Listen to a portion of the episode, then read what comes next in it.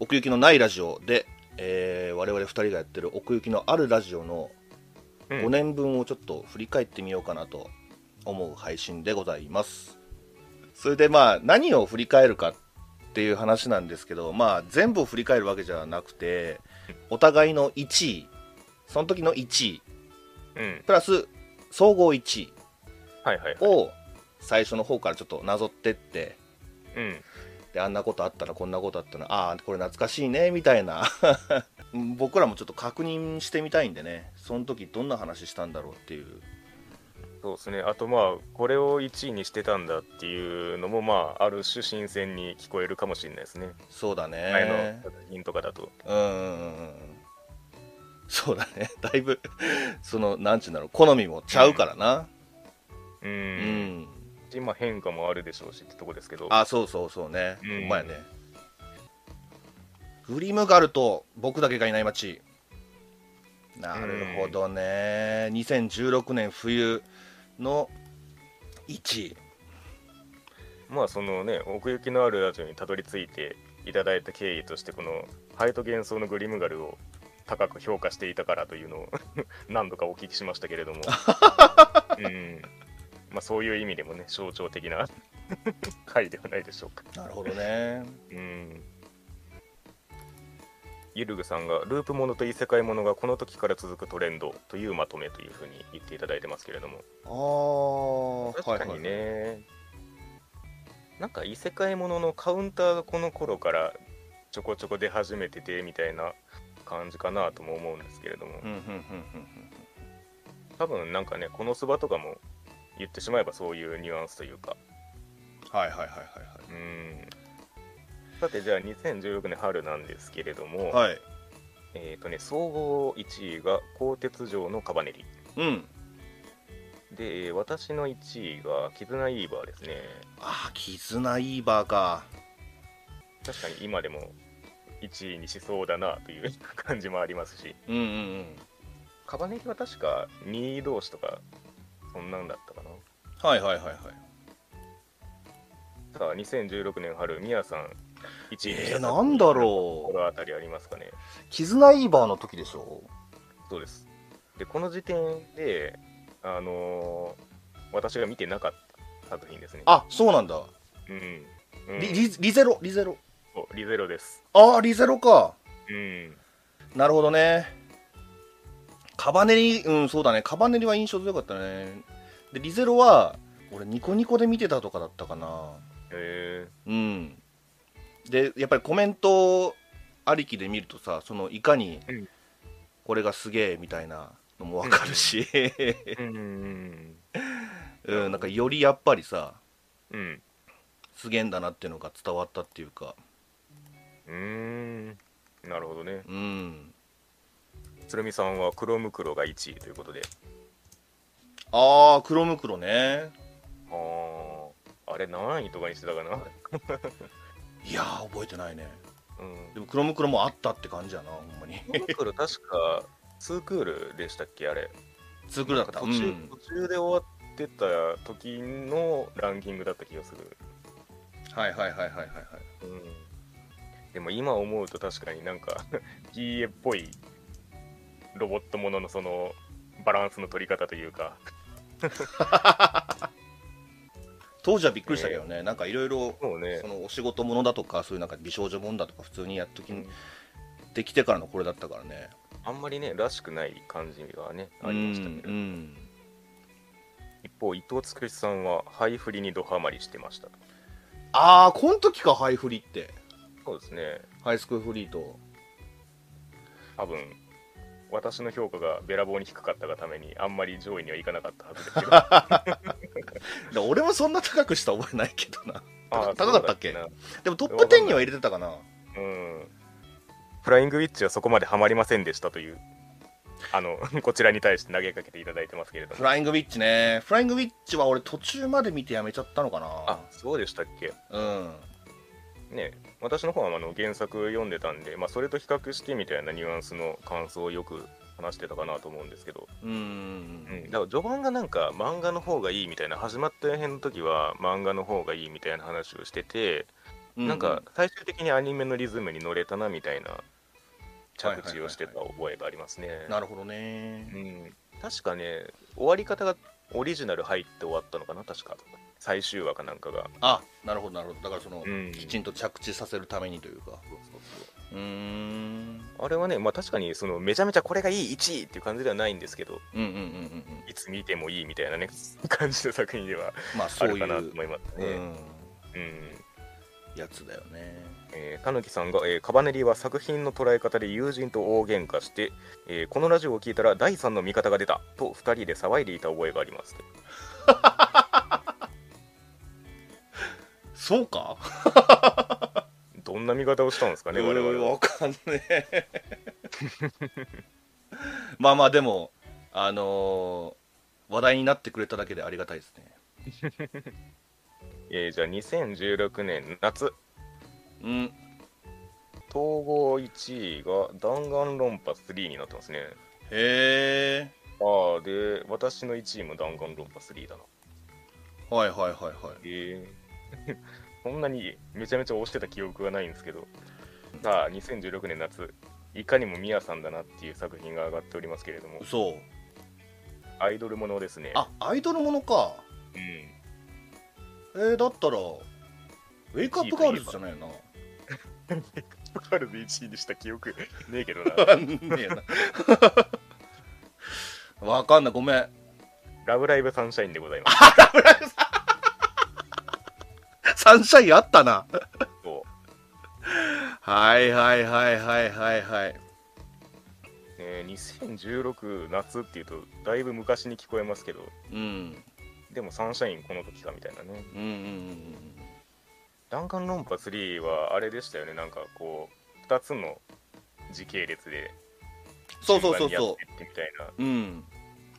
だからなんかーやっぱり、うん、リアルタイム感ありましたよね。2のやつ2とそうそうそうそう。1の続き過去と未来がうん。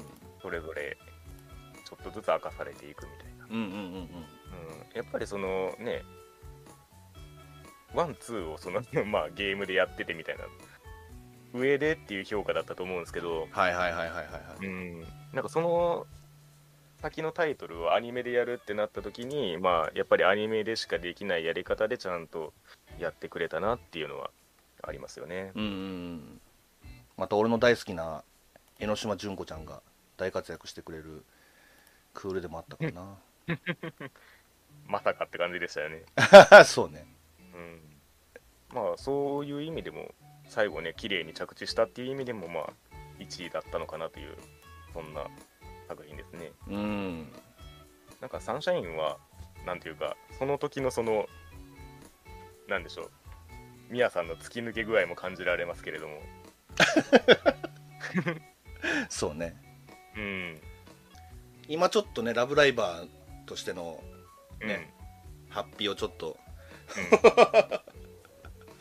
下ろしてちょっとバンドリーマーとかディグラーとかのハッピーを今は着てるって感じかな。うん。いかにもオタクらしい衣装チェンジですけど ちょっとレミさんね2016年以降で自分史上再不作シーズン。あこの2016年夏がですか？うん、ちなみに1位は天狂のアルデラミンでした。えー、名前聞いてもわかんねえな。主題歌アニソン部で主題歌をすげえ上位にした覚えはある？あそう。あの岸田京岸田京？だうん。うーん。えもうアニソン部もこっからはこの辺から始まってたっけ？この辺からやってたんじゃないかな。多へ分最え初のと思うけど。そうかそうか。たぬきさん全く当たっていなかった「ラブライブサンシャイン」なので劇場版を見る前にこの回を聞き直して予習して挑みました。ああいや本当にそうやって、ね、力になれたことは嬉しいですね。参考になったのかな？お前失礼だな俺に対して失礼だよお前それ。いやいやどんな話してたかなと思って。まあそれはそうなんだけどえーたぬきさん、みやさんが感想の前にフライングして推しを言おうとして止められてたのはこの時でしたっけ？始まった辺だったかどっちだったかな？でもそれは狙ってたね。ん、うん、毎回やってそうだからなんかいつかわかんないな。いつか。細かいないやでもやってた気がする、うん、俺はねっつって。なんか2期になってからそのダイヤの方が上がってきたからなんかすげえ変なテンションになってたそうそうそうそうそう引き続きようちゃんが好きですって言いたかったけどね。さあでは次行きましょうかね、はーい。えー、2016年秋。これはね象徴的ですね。あもう分かった。はい。もう打ち込まんでもいいぐらい。響けユーフォニアム2やろ。そうです。全員そうだな全員。全員中か。東郷くんも。含めて、うん。ねいわゆるどっちも1位だから1位ってやつですね。そうだね、うん。初めてここでね総合1位っていうのが。2016年秋といえばもう UFO だったなと。うん。ねそうですよね、うん。まあねこの後も UFO にはね接し続けていくわけで。そうだね。うん。なんならあの 第2回とかからもう触れてたもんね。そのそうですね。ゆ劇場版の。UFO の劇場版をあのうん2パートでやるっていうね。鎧使いそうそう鎧塚。なんやこれ言って。この時にはねリズとアウトリがあんなことになるとは。いやーねうん。鶴見さんがオカルティックナインが好きでしたとありますね。はいはいはいはい。この時期でしたっけ？好きでしたね。オカルティックナイン。なるみゲームも買ったもんね。そうですね。やってないんですけど。積みゲーとかしちゃってるけど。3月のライオンとか配給もやってますね。おお豊作やんむちゃくちゃ。なかなかにそれを 超えて超えての。うん田口さん個人的にも1位がラジオと揃った回として思い出深いです。ああなるほどね。確かに。そうかまあこれがうん1位っていうのはね分かりやすいというか。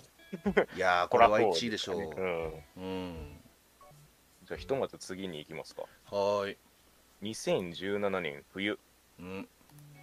えー総合1位が、えー小林さんちのメイドラゴン。ああはいはいはい。また京アニかね、強いですね。うんで、これ、続編もね、今、放送予定となっておりますけれども、うんえー2017年冬なんで、えー私の1位が赤13区観察家。はいはいはいはうん、これはなんか確かに1位だなって した覚えがあるね。いうんさあ、そんな、えー2017年冬、宮さんの1位。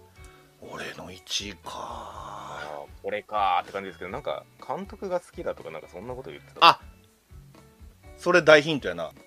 ガブリルドロップアウト。あ正解でございます。おーやっぱそうか。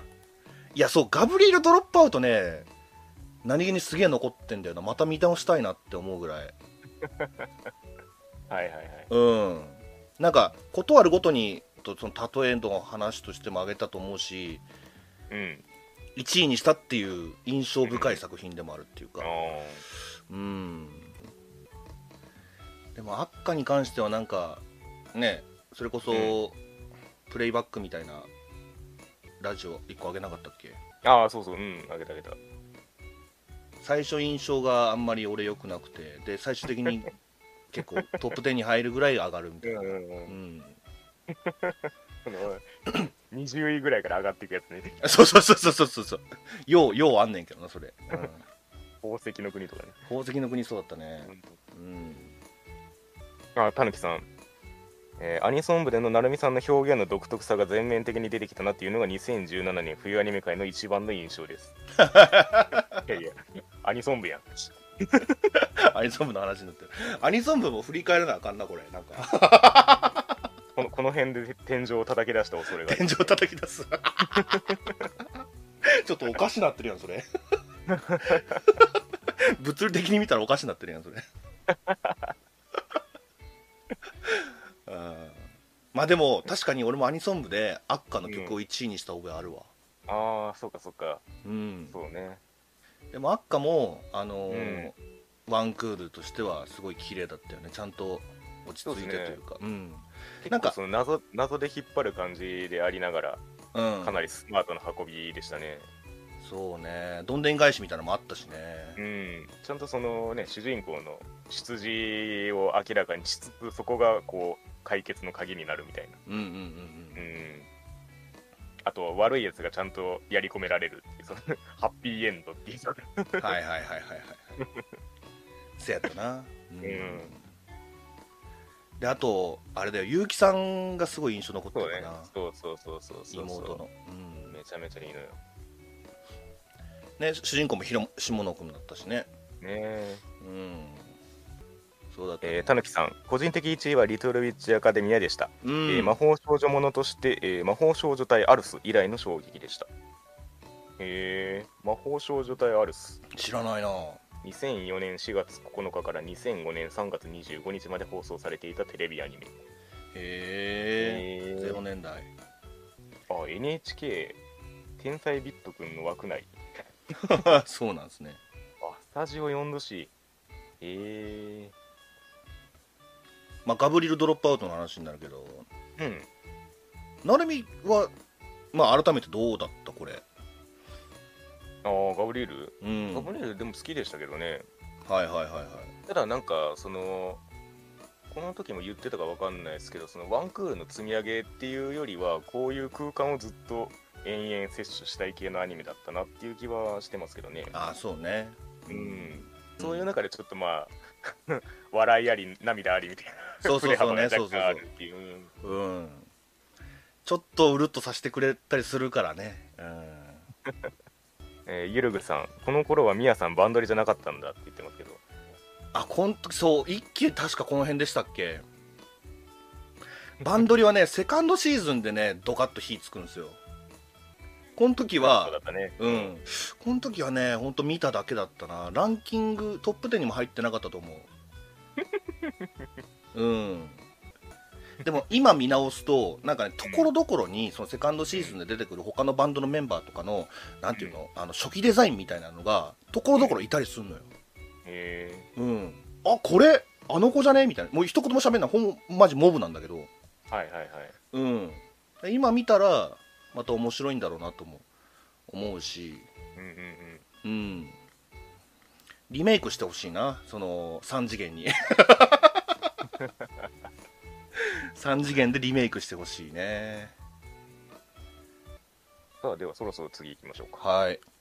2017年春はねこれ割と象徴的ですよ。春か。わわ我々としては。ほうほうほうほでもあ総合1位が私の1位と一緒なんですけれども、うはいはい。どっちもこれどっちもっていうかそのミヤさんの1位もこのこちら側の1位も2クールあってでどっちも2クール完結編をやってるんですよね。へえそうなんだ。でそれがすごい象徴的な クールでございますね。レクリエイターズかな？あそうです。おおミヤさんがレクリエイターズ1位。はいはいはいはいはい。まあ総合と私の1位が桜クエストとなってますね。なるほどね。桜クエストやったなほんまやな。レクリエイターズは好きだったねそのうん。なんちゅうの？うん。初めその時それこそ初めてだったかもしれない。その始まった予編と終わった予編と両方1位だったの、ああ通してってことね。そうそう。はいはいはい。でその2クール終わっても変わらなかったというか。そうだね。うん、まあ、若干成海の評価が下がってあの ちょっとね長い長いことになってるけど。あれ確か結構長かったよね。ああ確かに1時間弱あるね。そうだよね。1本で。いやーめっちゃ面白かったんだよ。なんかそのヒロエレイさんってのもあったしあと音楽もねあのさ沢野さん、うん、だったし、なんか1話のつかみがむちゃくちゃ良くて。確かにね。で俺は結構上り詰めてった感じだったけど、まあ、うん成海はちょっとうんあの2クール目でねちょっとなんかおかしいなっていう感じになってってみたいななんかそんな話したかなって。そうですね。なんかこういうそれぞれの作品世界の主人公たちがやってきてでその創作者を目指す側からのアプローチがあってっていう中で、うん。なんかその辺の期待のバランスがちょっと崩れたなっていうところがありましたね。はいはいはいはいはい。まあねだいぶうん。俺もああそうかっていうかなんちゅうの？言いくるめられた感はあったけどね。確かにそうだなはいみたいな。かなりぶち抜いたなって感じがあったんで。これこれ以降はあんまりそこまでのことは言わんようにしようと思って。そうそうそうそう。うん。まあなんか言い訳じゃないけどあのーひろえさん自身も結構、うん。あのー走り書きでバーって書いたものらしいのよあれ、ああその要はトータルで設計するんじゃなくてっていうことですかね。そうそうそうそう。うんうんうん。本人が言ってるわけじゃないけどだからまあそういうのもあったりするのかななんて、うんちょっと変な部分があの引っかかる部分があるのはそういう部分もあるのかなって。要はその着地を見据えてやっていったっていうよりもやっぱりそうんの最初のキャッチーな設定があってっていうところなのかもしれないですね。うんうんうんえー、たぬきさん、えー個人的1位は宇宙天家族でしたがそんな、えーことはどうでもよくなるくらいお二人のレクリエイターズのやり取りが面白すぎてその記憶しかありません。えーあとは正解する角もでした。この2本のやり取りの記憶しかないです。ああはいはいはいはいはいはいあー正解する角ねあったね面白かったけどな見てた時はでもなんかオチがあれかみたいなのでなんかこれも着地なんですようね。ん。うん。なんだっけ、ヤハクイザシュニナさんでした、ね。あそうそうそうそうそうそう。あれ桜井さんだったよね確かね。そうそうそうそう。もうまさにみたいな人だったけど。で最終的に殴り合いになる。そうそうそうそう。なんかアーマー着てな。いやいいんだけど。いいんだけどね。いいんだけどね。だからその SF 的なその未来道具がちょっとね追いつかなかったところはあるんですけどうん。いや試みは面白かったですけどうね、ん、うん、アニメとしても。だから後で言うとだからハローワールドとかもこの人だよね。そうですね。であとバビロンですね。そうか。バビロンもそうか。あーバビロンは好きだったねそうですね。うん。若干の若干のネタバレ。どこどこかの1位。でそうだね。はいはいはい。桜クエストについてはもう大丈夫？あの PA の中でどれが好きかって言われたら私は今でも桜クエストって言いますけどね。ねえ。うん。いや見直してみようかなって思うぐらいなんかやっぱいろいろ聞くからさ確かにね。その桜クエストと凪のアスカラはいつかどっかで見直したいなって思ってるんだよね。ああ なんかそこまで俺はいはい、はい、ハマってなかったから2つともね。面白かったのは面白かったんだけ最近その PA ワークスがその新作やるときにその PA で一番好きだった作品はみたいな公式でアンケート取ってるじゃないですか。どうんうんうんうん。なんかそのたんびにね結構その両作品上がりますよね。はいはいはいはいはいはい。いや本当になうん。はいでは、えー、2017年夏。はい。総合1位がボールルームへようこそですね。ああボールルームか懐かしい。でこれはもう本当にね深みもバッチリでしたし、うん。でこれそう両方2位でボールルームなんだよな確かな。っああなるほどねそのパターンね。てことは俺分かったよ、はいはい。俺自分の1位。あのフェイト、アポクリファ。おお その通りでございます、うん。なんかこれはなんか、両方いたなって感じ。なるほど。い1セットみたいな。あー、うん。上位のセットね。そうそうそうそうそうそうそう。だから成海の1位なんだろう？逆に。おなんだと思います？これ多分ね、えー。ミヤさんが低かったから1位になんなかったかな みたいな感じですけどね。ああなるほどね。えー、同時期何やってたっけな？今でも続編の制作があの予定されている作品ですね。なんか純粋に楽しめなかった的な感想を言ってたかな。あ俺がね？暗いって言って 暗い？たなんなんでこのビジュアルでこの話すんねんっていう感じの。ああじゃああメイドインアビスかな。そうです。あメイドインあアビスがその時ですね。そうなんだ。えー、ゆるぐさん、メイドインアビスとプリンセス・プリンシパルが争う屈指のクール。そう。先ほどもね、挙げていただきましたけれども、プリンセス・プリンシパルプリンシパルもこのクールでしたね。なんか感覚としては、こっちも1位にしてもおかしくないぐらい好きな作品ではあるんですけどね。まさか、あの、分割で劇場版やることになるとは思いませんでしたけれどもなんかこの時になんかそのゲームのために作られた云々みたいな話をお便りかなんかで確かいただいてあれそうなんだと思った記憶があるんですけどあ自分もプリプリだったなということでつくしさん。あーやっぱりねうんこれは強いなと思いますよ。お伝説のアホガールの回があるクールでしたっけ？北井さん。そうだったかな？あれでしょ？め笑い転げて喋れなくなるっていうあれでしょ？あれ始まってんじゃなかったかな？アホガールでなんかとほど笑って喋れなくなったのってこの時だっけ？この時だっけ？あれ面白かったね。始まったよ編だった気がする。うん。それはそうだったと思う。あれ懐かしいね。なんか俺がすごく好きで成美がちょっともう一つやって、でう。んその理由みたいなのを話した時に、あこのなんだろうよしこを見てられないみたいな。そうそうそうそう。よしこにはまれなかったみたいなところで、本当にかわいそうみたいなニュアンスのことマジでアホじゃないですか、うん言うて救いはないのですかっていう。それがもうツボに入っちゃって。でそういう話し始めると頭の中によしこが出てくんだよな、うん。もうあのウイルスみたいに。でそれがそのアホガールの魅力としたもんだからそうそうそう。お前も分かってんじゃんみたいな感じのね。そうそうそうそう。いやそれがアホガールなんだよ言うてな。うん。懐かしい、えーたぬきさん。はい、えー夏アニメはミヤさんの魔法陣ぐるぐるの印象も強いですが、うんうんうん。えー個人的には異世界食堂の紹介の仕方にミヤさんの楽しさを再確認した回でした。ああはいはいはいはい。ありましたね。ねこの回のメニューを再現して食う食いながら見るみたいな、うんうんそうん。んうんそうそうそうそう。うん。メニューがね本当になんだろう高級料理とかじゃないからなんちゅうの？普通にはいはいはい。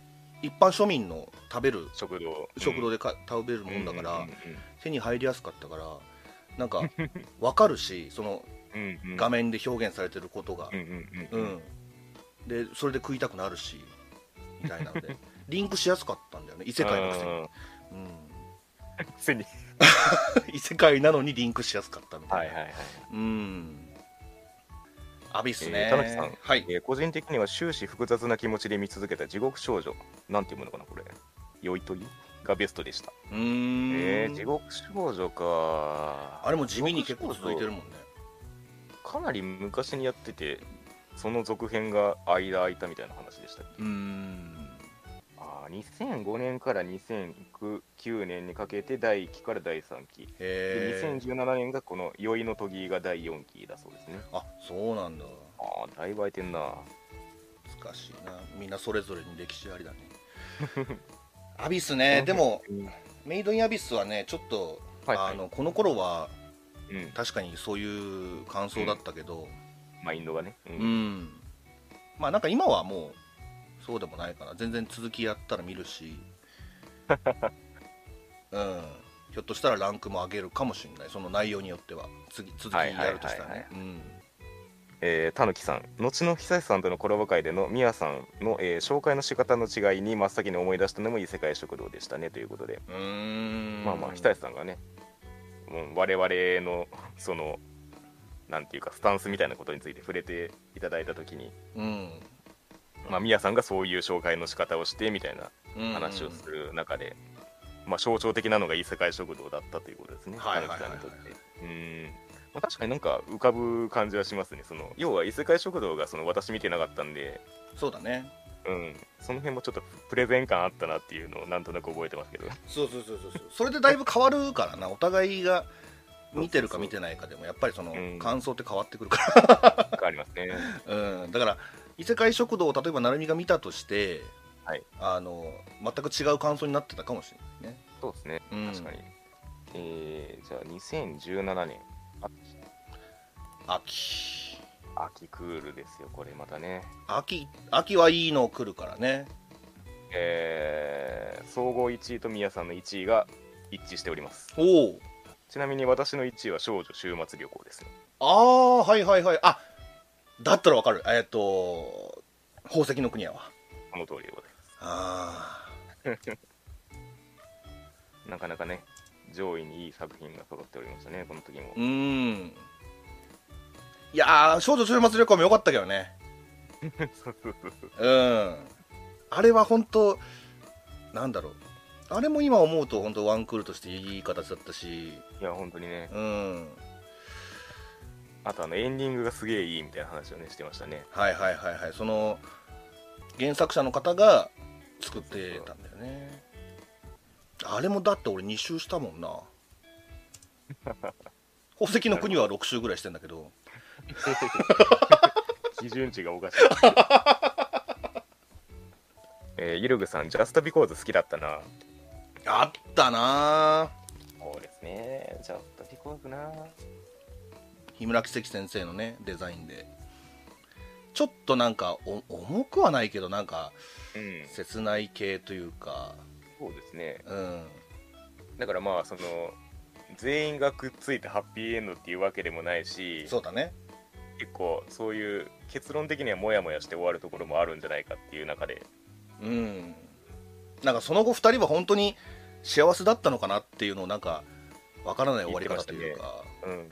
あとそのね、ミヤさんのあの、推しのキャラがうん。報われない後輩キャラの方だったから、あ そうだっけ？うん。なんでやねん的な感じもあったような。あー。えー、たぬきさん、えー、秋アニメはクジラの子らは砂上に歌うがベストでしたがミヤさんの感想の乗れなかった理由を聞いて自分の視野がいかに狭く凝り固まっていたのかを実感して愕然とした覚えがあります。あーはいはいはいはい。俺あんま喋った覚えがないわそもそも。そもそもそもそもそのクジラの感想だよね。うん。確かにな。なんかそういうファンタジーの中でっていう感じはあるんですけどどんな感想言ってたかなミヤさん。あのちゃんと殺せる世界なんだっていうのが分かった時は面白く感じたとは言った覚えある。あキャラクターが死ぬっていうのをね。ーだからなんか前半よりも後半の方がみたいなことですよね多分、うんうんうんうん。確かにね。でもなんか結構その比喩的というか概念的な表現も多かったなと思いますけれども。そうだそうそうなんだよ。そうなるとねうん。ちょっと分かんなくなるんだよな、それにしてもね宝石の国これはもうね6周しただけあって。いやむちゃくちゃ面白かったね。キャラクターのね、この横文字も何のそのといった感じで。そうそうそうそう。出るわ出るわみたいな。言いたいんだよ。ととりあえず 出るたんびに言ってたっていう。そうそうそうそうそう。ストーリーとしては結構ねまだまだこの先がっていう感じでしたよね、うん。俺漫画もね結構読んだんだよな。10巻ぐらいまで読んだのかなおう。その後。どうでした、漫画？あれ結構難しくないですか？うん、うん、難しい。あの確かに、うん。まあ、アニメを知らないとうん。その吸収しづらいっていうか。そうですよね。情報量がねちょっとだいぶうなんていうのかな薄いというか。もうね宝石ごとのそのどんなんかっていうのも受け取りづらいというかね。そうそうそうそうそう。うん。アニメ見てなかったら俺も無理だったろうなって思うぐらいうん本当にね。少しだけネタバレをするんだったらフォスはどんどん変わっていくよ、あああの時点でもねかなり変化を遂げてますそうそうそうそう、うん。あれここからもっと変わるからもうフォスの原型ないやんみたいな。じゃあそれに伴って変化していく友也様の演技を見たいというね。いやー確かにね、うん。うん。このクール内でもねそのアンタクトいろいろあった時に変変わってたもんね、そうですね。中盤あたりですね、そうそうそうそう。だ俺得な部分が結構多かったんだよな本当に。そういう声優さんの部分でもそうだし、うん、うん。キャラクターのなんていうのかなあの、色合いだったり性格だったりあとランク的にもね、確かにね。まあそのアニメとしてもねそのオレンジのねその CG ね。アニメとしては、結構その 転換点というかかなり象徴的な作品でもありますけれども。CG アニメのその、うん。初めて1位にした作品でもあったかな俺にとっては。ああまあ確かにねそういう話してきましたもんね。うん。苦手意識みたいな、そうそうそう。最初は結構、あの難しかったけどもう今は、はいはいはい。うん、みたいなね。そうですね。まあバンドリセカンドシーズンからももうねしオール CG だからね。そんなこと言ってらんねえっていう そうそうそうそう。では2018年冬。うん。もうものすごいクールですよこれは。嘘！どういうことそれ？ものすごい。いやいやいや。ものすごいクール？その総合1位と私の1位一緒ですけどはい。ミヤさんの1位これかいみたいな感じですね。え？私からすると。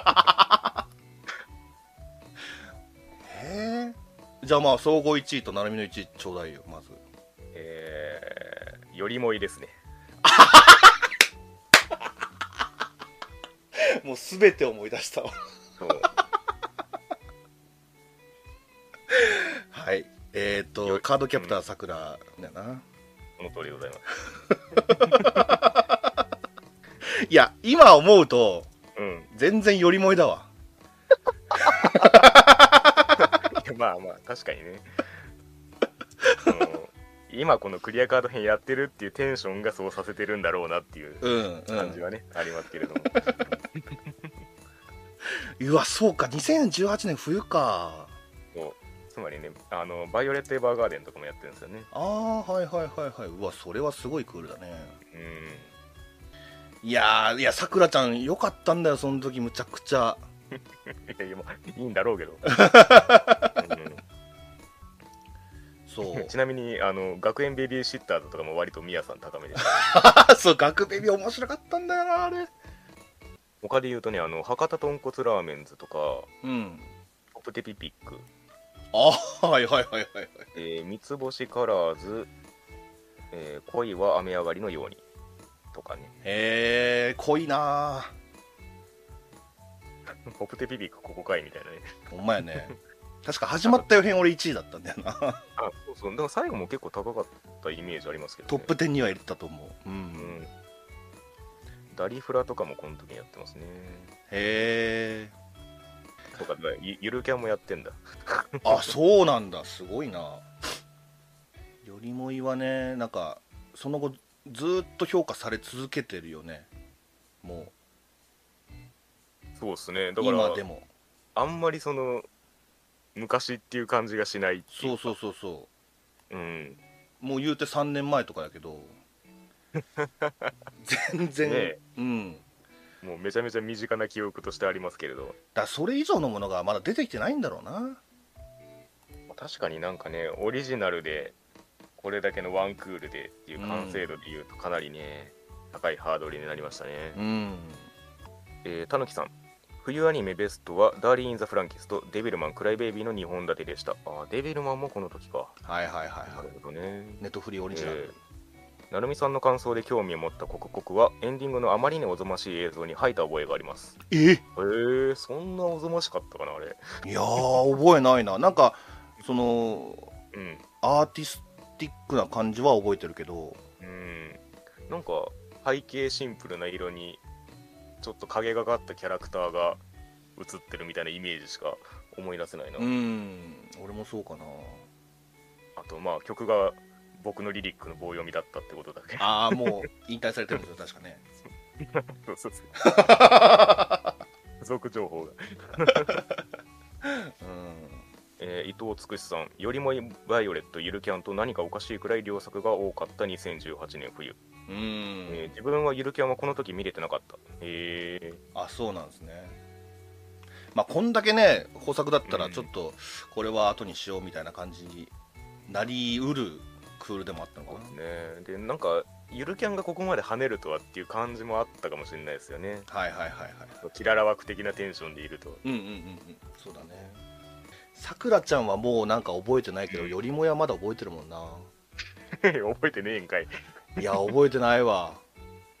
ただたださくらちゃんが可愛かっただけだわ本当なるほどね。うんでもやっぱり思い出深かった作品だったからそれのリメリメイクってわけでもないけど、まあ続きでね声優さんも変わらずででなんかはいはい。総合点がすごい高かったんですよね、ううん、んで、えー、2018年春。はい。2018あ春ね。なるほど。えー、総合1位はメガロボックスですね。おおまさに今2がやってますけれども。俺貯めてるわ 確かに重いんですよねちょっとね。そうそうそうそう。私の1位はヒソネとマソタンはいはいはいはいはい。アはいニモって感じですけど。それで思い出したけどうん。俺はあれじゃないかなあの あの極道の人と超能力あ者。のあおそうそうそうそう。まさにそれでございます。ひな祭りや。正解。はいはいはいはいはいはい。でもなんかもっと他にいいのやってたと思う2018年春はね、えーオタクに恋は難しい、あーおたこいねえーラストピリオドもこの時やってたらしいですね。はいはいはいはいはいはい。懐かしい。エエンディングの印象しかねえや。えーあとは多田くんは恋をしない。うんうんうんうん。で「ウマ娘」がこの時やってるんですよね。へえあこの時馬娘やったか馬娘はねなんかトップ10には入れてたと思うけどそんなに一期はそんなに高くしてなかったよね。確かにそうっすね。うん。あとはね下着のゼロ。ああね。がペルソナ5がこの辺なんでこの2クールあるうちの半分ねこう思わせぶりに入ってくるっていう。なるほどなるほどまあでも確かにそういう中でオリジナルとしてヒトネとマソタンがあってメガロボックスがあってみたいな感じでしたからね、うん。うんうんうんひな祭りはね俺漫画も成海から借りて好きだったし。ああうんうんううんん。なんか漫画がさ、まあ、言っちゃなんだけどなんていうのかな。ちょっとうん。そんなむちゃくちゃいい絵ではなかったじゃん。まあまあギャグだしね。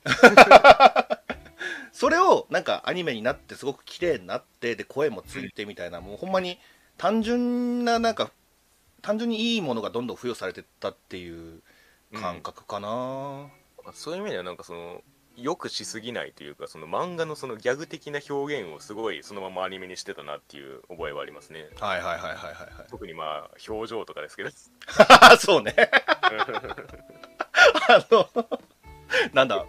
うん。わーってその口がバカーって開いてそのそうそうそう舌が舌がちょっと L 字型になってる。そうそうそうひとみちゃんとかねそういう表情するんですよそうそうそうそう。なんかその一回テンプレになってしまうとなもうの、うん。さえーそれ以降、それが来たらもう人笑い起きるからな。そうそうそうそうう。ん。それこそ「開いた!」とかもそうやってん。そうそうそうそうそうえー、つくしさん2018年春はリズと青い鳥があったせいでそればっかり考えててテレビアニメはあんま見てなかったという。ああもう ありましたな。こじらしちゃったんですね。リズと青い鳥。いやいやいやいや。あれはちょっと人を狂わすあのドラッグみたいな部分があるのかな。そうですね。うん。おたぬきさん。えー、私もつくしさんと同じでリズと青い鳥に全て持っていかれてしまった口ですなるほどね。ひな祭り後のサブタイトルクイズでミヤさんが乾杯したあれですね。よくご存知で。あサブタイトルクイズ？あ あったねそんな。めちゃめちゃ、ゃヒント出しまくったのに全然出てこねえっていう。うん、ださっきも怪しかったしな。極道と超能力者の話言うて。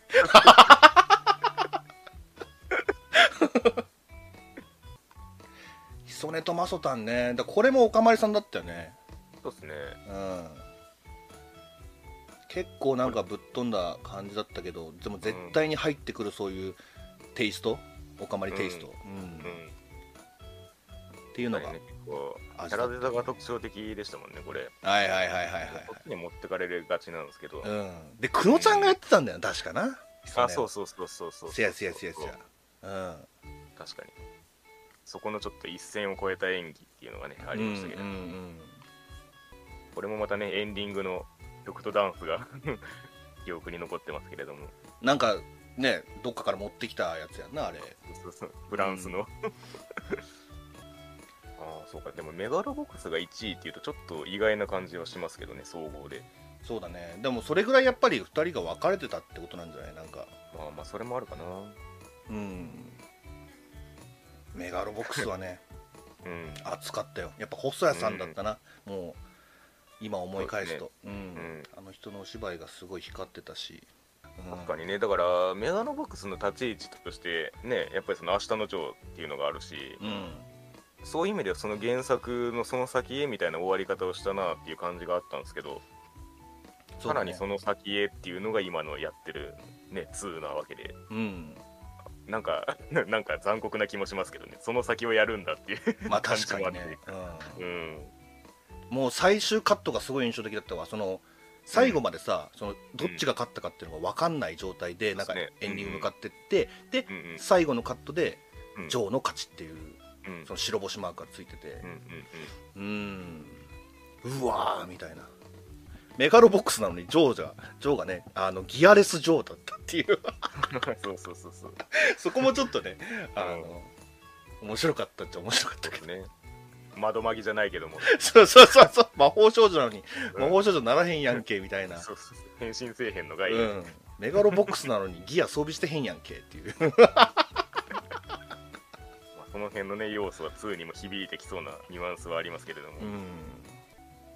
えー2018年夏、ええー、と総合と私はハイスコアガールが1位になっておりますね。ー、ハイスコアがあるか。はいはいはいはい でミヤさんの1位はミヤさん的にはなるほどなっていう感じの チョイスでございますけれどハイスコアガールの時でしょもなんだっけな。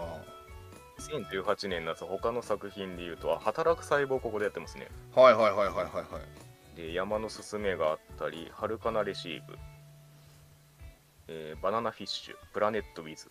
あー。うわなんか思い出せそう。なんだっけな山のすすめはサードシーズンここでやってましたあねそれで思い出したけどあのえ俺の嫁ここから始まってるな。あそうなの？うん。みやさんの今期の嫁ランキング。ランキングじゃないけど。ああそうか。分割してなくてそのままつながってるパターンか。そうそうそうそう。もういっちゃん最初よ。でココナちゃんを言った覚えあるわ。ああなるほどね。あレビュースターライトもここか。マジかえー、っとだったらあの女子高生3人組の 遊び遊ばせね。そう遊び遊ばせ。それが1位ちゃう？そうそっちじゃないんですよ。え違うんだ？似たて似たテイストって言ったらおかしいですけどベクトルが似てるやつがもう一個あるんですよ。わかった。えーっと千代ちゃんの通学路や。正解です。あ これこれかぶってるのすげえな。ー懐かしい千代ちゃんの通学路好きだったわ。確かにね遊び遊ばせが来てもおかしくない感じはありますけどうね、んだって確か足始まったよ編では1位だった気がするしな。ああ確かに確かに。うん、うん、なんかアニメーション自体のその、クオリティみたいな話になってくると千代ちゃんってそうでもないけどそうだね。やっぱりそのギャグの感じだったり声優さんの、うんあお芝居だったり。でこの時も確か話してると思うけどそういう定定要素っていうのがうん。一番強かったなって思うのも千代ちゃんだったっていうか。マナナッチをね。そうそうそうそうそう。うん。なんかゆりに行き行かないじゃない。いかないね。そそういう感じがね。うん。別にゆりが嫌いってわけではないけどでもなんか俺はこれぐらいの方がちょうどいいなっていうか、なるほどね、うん、ギャグでコーティングされてた方がというそうだね。えーたぬきさん、えーベストは少女歌劇レビュースターライトでした、うん、えー好きが高じて海外吹き替え吹き替え版も当たれるだけ当たりましたがどの国も意外とオリジナルに当たっている印象合っている印象で好きでした。すごいへえな海外吹き替え版あんだ。なんかねそのプラネットウィズに関してもレビュースターライトにしても、ちょっとななんていうのかなあのーうん。アーティスティックじゃない表現としてっていうか。まあ悪く言うと分かりづらいというか。さっきのまあ概念的なみたいな話。そうそうそうそう。プラネットウィズはねやっぱりそのアニメ特化っていう感じはありましたね。うーん。後にそのままその漫画になってますけどうん。なんかそういう意味ではねこのワンクールであそこまでいけるんだっていう話はねしましたけれども。うんでまあハイスコアガールね。これはもう本当なんか今思うとさ原作の頃からいろいろあったなって思うし、うん、ギャグでもないしラブコメに振り切ってるわけでもないしみたいな。う、んうん。ちょっとなんかジャンルがさ難しいうん。うん話だよね。うん。でもなんかそのね原作が用いるそのノスタルジーの力というかなんかゲームに対するその数離れずのスタンスっていうのがなんかそのままアニメになってて。うん。なんかその辺はやっぱりねあの主役2人の2人のっていうかわかんないですけどまあその空気感というかうん。演技の空気感もあったなと思いますね。でも千代ちゃんの通学路は本当に、うん。あのまあ、ハイスコアガールなんかは多分みんな見てると思うからうん、あれだけど千代ちゃんの通学路ちょっと逆に押したいですねここで。ああなるほどね、うん。今でも。今でも。うん。大空さんが名名演技してはるから。そういやそうだったな。さ あまた豊作の秋クールいきますか。えいきますか。2018年秋覚えてんじゃないですかこれ。並び。そう。えー、覚えてねえ？あーちょっと待って。えー、っともう分かったよ。成美が、てか俺ら全部え？全部だからもうゾンビランド坂だよ。これはだってもう最初俺もだから始まった予編1位でそのまま終わった予編も1位だったんじゃないかな俺でこれのすごいのがなんだろう一期でさまあこの時も話したかもしれないけど、別に続き見たいけど別にやんなくてもいいぐらい結構綺麗に終わったからすごい気持ちいい状態だったんだけど2期になっても全然今でも面白いからね。だからやっぱりもうこの時点でうん。キャラクターをみんな好きになれてたんだなって思うまあまあ確かにね。わうん。アイドル面だったりギャグ面だったりゾンビ面だったりそういうちょっとうんうんうん。青春面だったりもさ、そうですね、うん、全部重ねてそれがいい具合に出てるから。うんうん。